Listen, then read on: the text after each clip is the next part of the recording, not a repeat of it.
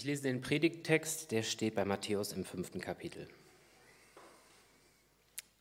Ihr seid das Salz der Erde. Wenn jedoch das Salz seine Kraft verliert, womit soll man sie ihm wiedergeben? Es taugt zu nichts anderem mehr, als weggeworfen und von den Leuten zertreten zu werden. Ihr seid das Licht der Welt. Eine Stadt, die auf einem Berg liegt, kann, man nicht, kann nicht verborgen bleiben. Auch zündet niemand eine Lampe an und stellt sie dann unter ein Gefäß. Im Gegenteil, man stellt sie auf den Lampenständer, damit sie allen im Haus Licht gibt. So soll auch euer Licht vor den Menschen leuchten. Sie sollen eure guten Werke sehen und euren Vater im Himmel preisen. Hallo zusammen. Ja, ähm, ich freue mich, wieder hier zu sein bei euch. Schön, euch zu sehen. Hallo äh, zu Hause an den Bildschirmen.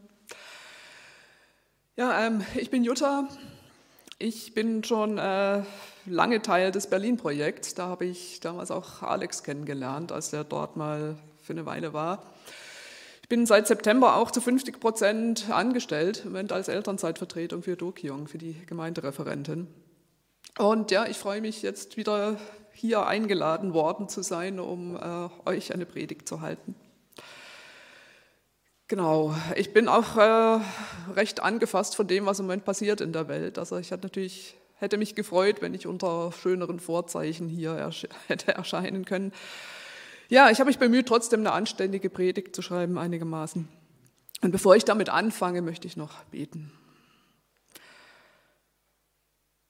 Danke, Vater, danke Gott für deine Gegenwart hier in diesem Raum. Danke, dass wir jetzt den Raum und die Zeit haben, um dein Wort zu hören und auf dich zu hören und darüber nachzudenken, was das hier und jetzt für uns hier bedeuten könnte. Gib dir deinen Geist dazu, zum Zuhören und zu verstehen. Amen.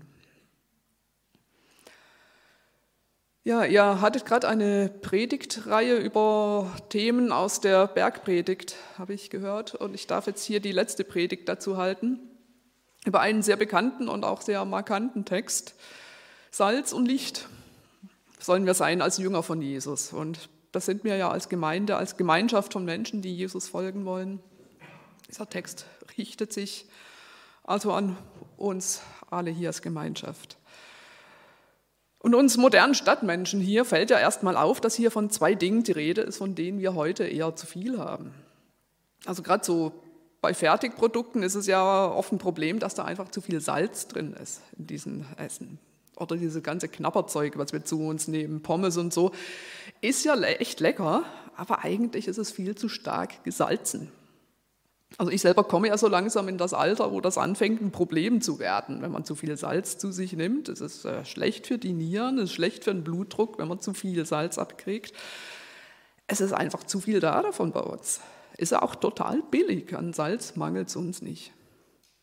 Und mit dem Licht genauso. Hier in der Stadt wird es ja nie richtig dunkel. Es sind überall Straßenlampen, überall ist Leuchtwerbung, überall ist Streulicht, man sieht ja kaum Sterne. Es ist ein Problem, diese Lichtverschmutzung. Ist ja auch so ein Grund, warum einige Städter schlecht schlafen. Es ist einfach zu hell, es gibt zu viel Licht. Das heißt also, um diesen Text hier zu verstehen, müssen wir jeweils noch, noch mal eine Runde drehen, damit diese Bilder für uns wirklich Sinn ergeben. Erstmal äh, zum Salz. Salz in der Antike war was ganz anderes. Es war dort ein kostbarer Rohstoff, wurde bisweilen sogar als Zahlungsmittel verwendet. Man hat die Söldner oft mit Salz ausbezahlt. Warum? Weil Salz lebenswichtig ist. Wir müssen eine bestimmte Menge Salz zu uns nehmen, damit unser Körper funktioniert. Das ist in Menschen einfach so angelegt. Und Salz war damals aber gar nicht so leicht aufzutreiben. Man hat es entweder gewonnen, indem man Meerwasser hat verdunsten lassen, oder wenn das Meer zu weit weg war, musste man es im, im Bergwerk abbauen das war alles mühsam und es war ein kostbarer Rohstoff und der wurde entsprechend hoch gehandelt. Ein antiker Römer hat mal gesagt, auf Gold kann man verzichten, nicht aber auf Salz. Salz war und ist lebenswichtig. Wird ja nicht nur zum Würzen gebraucht, sondern vor allem auch zum Konservieren. Vor der Erfindung des Kühlschranks konnte man zum Beispiel Fleisch nur mit Salz haltbar machen. Oder auch Gemüse, Sauerkraut. Der rohe Kohl an sich, der wäre nicht lange genießbar geblieben. Oder auch, was ich äh, noch nicht wusste, bevor ich, mir, ich mich hier mal schlau gemacht habe, Salz wirkt in einem Brotteig als Stabilisator, der gibt Struktur. Und Salz gibt natürlich Geschmack. Das ist das, was wir ja auch kennen. Mit ein bisschen Salz schmecken die Sachen einfach besser. Salz fördert den Eigengeschmack und wenn man aber das Salz im Essen rausschmeckt, dann war es schon zu viel. Da muss man echt vorsichtig sein, weil zu viel Salz verdirbt dann auch wieder alles. Das ist, denke ich, die Pointe in diesem Bild hier. Das Salz der Erde ist unsichtbar, ist erst unscheinbar. Und ich glaube, es soll so sein. Das wirkt im Verborgenen und es tut da, was es soll. Man macht sich keine Gedanken drüber, wenn es da ist im Essen. Es fällt nur auf, wenn es fehlt, wenn alles fad ist und nach nichts schmeckt. Was sagt uns das? Wenn wir Salz der Erde sind, dann bedeutet das doch, dass wir in dieser Hinsicht in der Welt nicht so aktiv als Christen in Erscheinung treten. Was wir als Gemeinschaft von Christen tun, das, das bereichert die Welt. Ja? Das macht die Welt an sich bunter und lebenswerter und einfach genießbarer. Ich glaube, das ist so die eine Existenzform von uns als Gemeinde, dass wir uns zum Beispiel gemeinsam mit anderen Organisationen und säkularen Gruppen und so weiter daran beteiligen können, diese Stadt zu einem guten Ort zu machen. Da sind viele von euch sicher auch aktiv in irgendwelchen Sportvereinen oder Naturschutzvereinen oder Kinderfreizeiteinrichtungen. So einzelne Salzkörnchen unterwegs in der Stadt. Ich finde das eine ganz nette Vorstellung. Aber ich glaube, auch als Gemeinschaft von Christen haben wir da eine Funktion einfach schon dadurch, dass ihr eine konstante Gemeinschaft von Leuten innerhalb in dieser Stadt seid. In einer Stadt, die ja wirklich sehr von Singlehaushalten und, und Fluktuation geprägt ist. Und da ist viel Wechsel drin und da ist es schwer oft, Anschluss an andere Menschen zu kriegen. Und ich finde es eine ganz wichtige Funktion an sich schon von Gemeinde, dass man hier am Sonntagvormittag hinkommen kann und weiß, hier sind Menschen, hier bin ich willkommen, hier kann ich mal durchatmen, hier muss ich, nicht, muss, muss ich mich nicht beweisen nach jemand, auch wenn jemand gar kein Christ ist und einfach nur deswegen herkommt, weil es hier schöne Musik gibt und ein paar freundliche Gesichter und ein bisschen Ruhe, dann hat das an sich auch schon seinen Wert. Da ist es mir ganz egal, ob jemand einfach eine Runde döst, solange ich jetzt hier gerade rede. Ich glaube, solche Räume sind nötig. Gerade jetzt, wo hier in der Stadt die, gerade die Räume richtig eng werden. Das ist super, dass ihr diesen Raum hier haltet. Ich finde es übrigens einen wunderschönen Raum. Ich bin ja immer gerne hier. Es gibt dann noch diesen etwas kryptischen Zusatz im Bibeltext. Da steht, wenn jedoch das Salz seine Kraft verliert, womit soll man sie ihm wiedergeben? Es taugt zu nichts anderem mehr, als weggeworfen und von den Leuten zertreten zu werden. Ist nicht so ganz klar, was Jesus damit meint, weil Salz an sich kann ja nicht schlecht werden. Natriumchlorid bleibt immer Natriumchlorid. Möglicherweise geht es da um, um, um, verunreinigtes Salz irgendwie, so wie man es damals in der Antike eben hatte. Und wissen wir ehrlich gesagt nicht genau, also ich habe noch keine so richtig befriedigende Auslegung gefunden, was das jetzt genau, wie wir uns, was man uns da genau darunter vorstellen sollen. Aber ich denke, die Aussage ist hier einfach, wenn das Salz nicht das tut, was es soll, dann ist es eklig und unbrauchbar. Das heißt, wenn wir uns als Christen bezeichnen und dann aber nicht das Leben führen, das wir sollen, dann will das keiner haben. Ich glaube schon, dass wir da wahrgenommen werden als Christen, auch wir Freikirchler. Ich nehme mal an, äh, die, die Eigentümer dieser Immobilie wissen ja, wer ihr seid und dass ihr Gemeinde seid und Christen. Und die scheinen, ja auch, scheinen euch ja auch zu mögen, sonst wäre die schon längst nicht mehr hier drin. Und ich kann mir schon vorstellen, dass die auch hinsehen, was sie hier so macht. Das ist bei uns in Babylon genauso im Berlin-Projekt. Die finden uns dort ganz spannend, aber natürlich schauen die hin, was wir so machen. Und ich finde, da, da gibt es auch einen nicht ganz unberechtigten Anspruch, dass wir dementsprechend leben, was wir hier erzählen. Es ist so ein Anspruch, an dem wir uns messen lassen müssen. So die ganze Bergpredigt ist ja wirklich anspruchsvoll, so dieses Grundsatzprogramm fürs Reich Gottes. Ihr habt darüber jetzt einiges gehört. Und ich finde da, wir dürfen uns dann auch nicht allzu schnell darauf berufen, dass ja auch wir nicht vollkommen sind und dass wir doch auch nur Sünder sind und dass wir auf die Gnade vertrauen. Das stimmt ja natürlich auch. Aber es kommt halt in der Öffentlichkeit einfach nicht besonders gut, wenn wir uns da allzu schnell damit rausreden. Ihr habt ja vermutlich mitverfolgt, was äh, gerade die katholische Kirche dafür ein Problem hat. Es ist halt nun einfach mal eine Kirche, die sehr viel Aufmerksamkeit bekommt, weil es halt einfach ein Riesending ist und die hat ja nun auch ganz offensichtlich in einem unfassbaren Ausmaß strukturell versagt. Das ging jetzt wirklich durch die Medien, das hat auch mich sehr bewegt.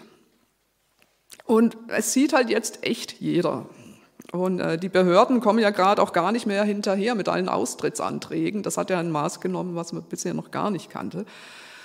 Auch in der evangelischen Kirche übrigens treten Leute aus, weil Kirche ist Kirche. So eine Kirche will keiner haben. Salz, was nicht mehr salzig ist, ist ekelhaft. Bedeutet an uns natürlich aber auch den Anspruch, wo wir uns so als Alternative zu den Großkirchen verstehen, dass wir es besser machen. Und also dazu nur kurz angemerkt, in Freikirchen hat es über die Jahre hinweg, wenn man mal so die zahlenmäßigen Größenordnungen mit einberechnet, auch nicht weniger Missbrauchsfälle gegeben, wirklich nicht.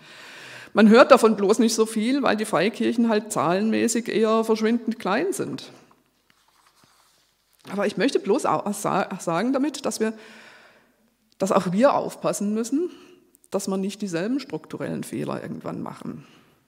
Weil die Öffentlichkeit ist dafür jetzt sensibilisiert und da können wir auch nur froh äh, sein drum, finde ich, dass jede Organisation, in der strukturell irgendwie Täter geschützt werden, dass die ihren Ruf in der Öffentlichkeit verloren hat. Und das ist auch nur gut so. Es wird beobachtet, was wir Christen so machen. Ob wir wirklich als Salz in der Welt wirken, der Welt Geschmack geben, oder ob wir nur mit uns selber und mit unserem eigenen Seelenheil beschäftigt sind. Ich lande bei dem Gedanken immer wieder bei Dietrich Bonhoeffer. Der war ja an sich wirklich ein theologisches Genie und war ja dann ausgerechnet auch noch in eine Zeit reingeworfen, in der die ganze Welt so am Kippen war und in der alles, was bisher gegolten hatte, plötzlich ausgehebelt war. Ihr kennt die Geschichte ja wahrscheinlich. Bonhoeffer hat sich viel, viel Gedanken darüber gemacht, was Christsein in einer modernen Welt bedeuten kann. Es gab ja damals so die ganz Frommen, die sich darauf beschränkt hatten, das Evangelium zu verkündigen und die Finger von der Welt zu lassen. Und wir wissen ja, die sind damals stramm mitmarschiert, weil sie es einfach nicht gemerkt haben. Heute so im Nachhinein widert uns das an und im Nachhinein sind wir natürlich auch schlauer. Das ist auch ziemlich einfach so zu reden.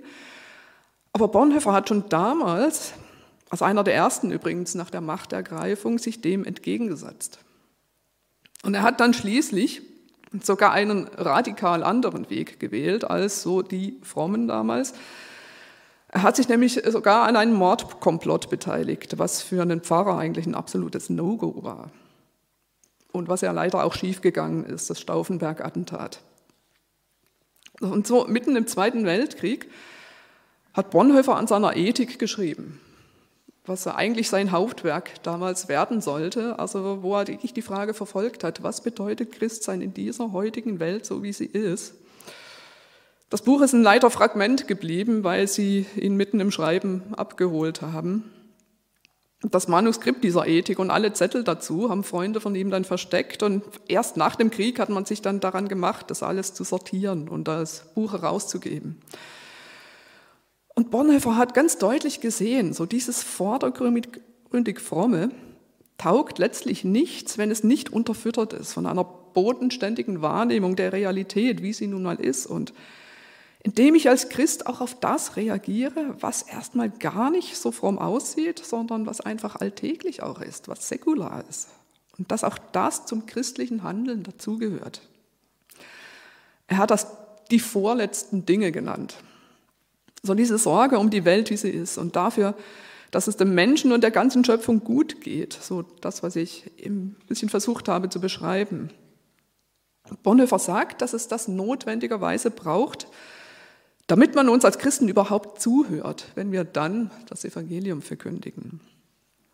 Er schreibt in der Ethik, ihr habt das ganz vorne so auf Seite 2 in euren Blättern, ich lese es mal vor. Er schreibt, um der Liebe Christi willen, die dem Hungernden gehört wie mir, brechen wir das Brot mit ihm, teilen wir die Wohnung. Wenn der Hungernde nicht zum Glauben kommt, so fällt die Schuld auf die, die ihm das Brot verweigerten. Dem Hungernden Brot verschaffen ist Wegbereitung für das Kommen der Gnade. Es ist etwas Vorletztes, was hier geschieht. Dem Hungernden Brot geben heißt noch nicht, ihm die Gnade Gottes und die Rechtfertigen verkündigen und Brot empfangen haben, heißt noch nicht im Glauben stehen. Aber für den, der es um des Letzten willen tut, steht dieses Vorletzte in Beziehung zum Letzten. Der Einzug der Gnade ist das Letzte. Also mal so weit. Also was er hier beschreibt, also dieses soziale Handeln, diese Sorge um die Menschen mit allem, was sie ausmacht, gehört absolut notwendig zu einer christlichen Existenz dazu, sagt er. Aber es ist erst eine Wegbereitung, es ist erst der Anfang. Ich lese mal weiter.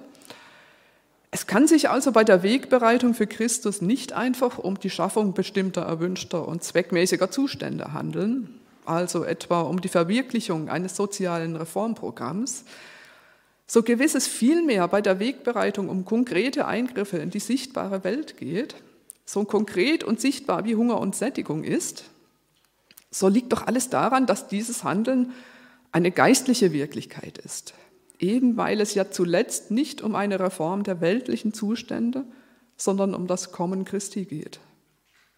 Erst der Einzug des Herrn wird die Erfüllung des Menschseins und des Gutseins bringen.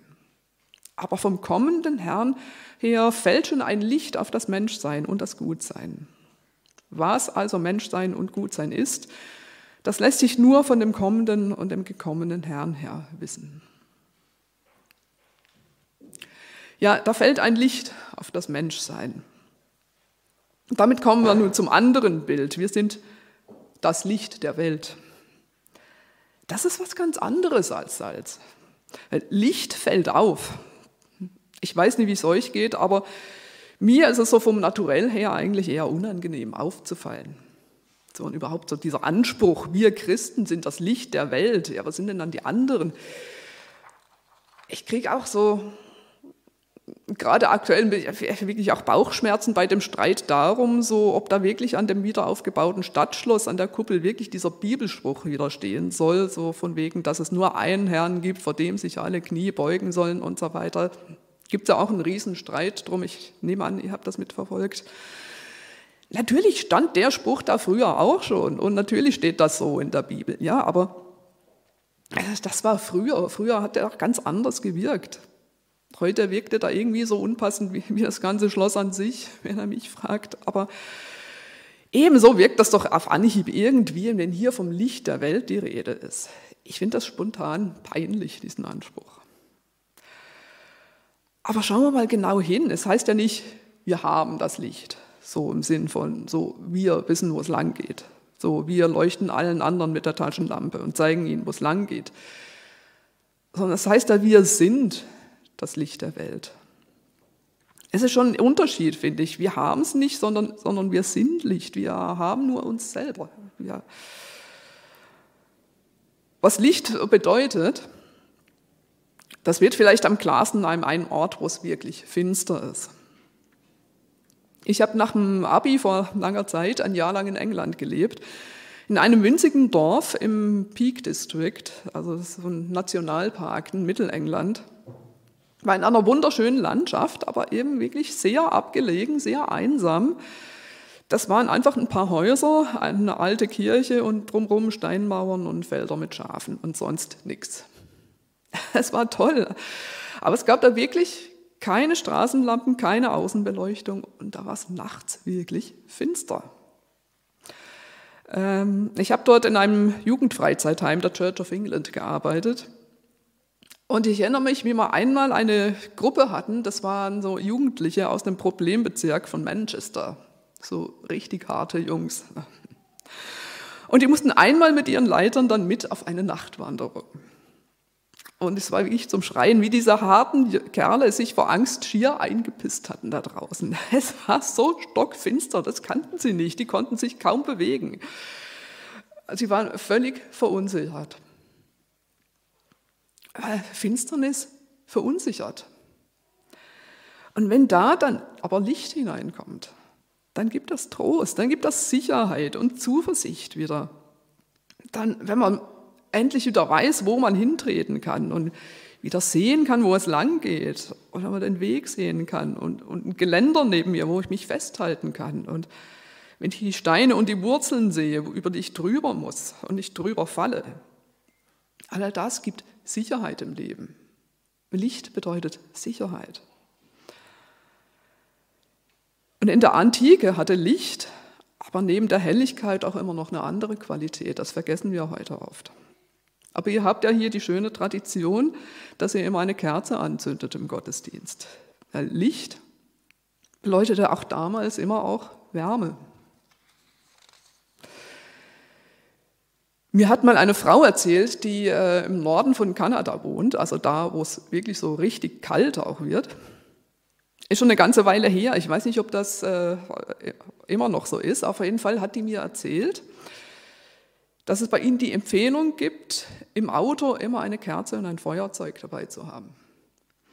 Denn für den Fall, dass man in einen Schneesturm gerät und feststeckt, dann reicht die Wärme einer einzelnen Kerze aus, um dich vor dem Erfrieren zu retten. Ich finde es ein erstaunlicher Gedanke, dass eine einzelne Kerze ausreicht, um Leben zu retten.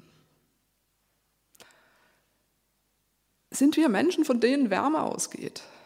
Die Sicherheit ausstrahlen und Zuversicht und Trost. Ich denke, auch das ist unsere Bestimmung. Menschen zu sein, in deren Umgebung es ein bisschen wärmer ist, ein bisschen weniger trostlos.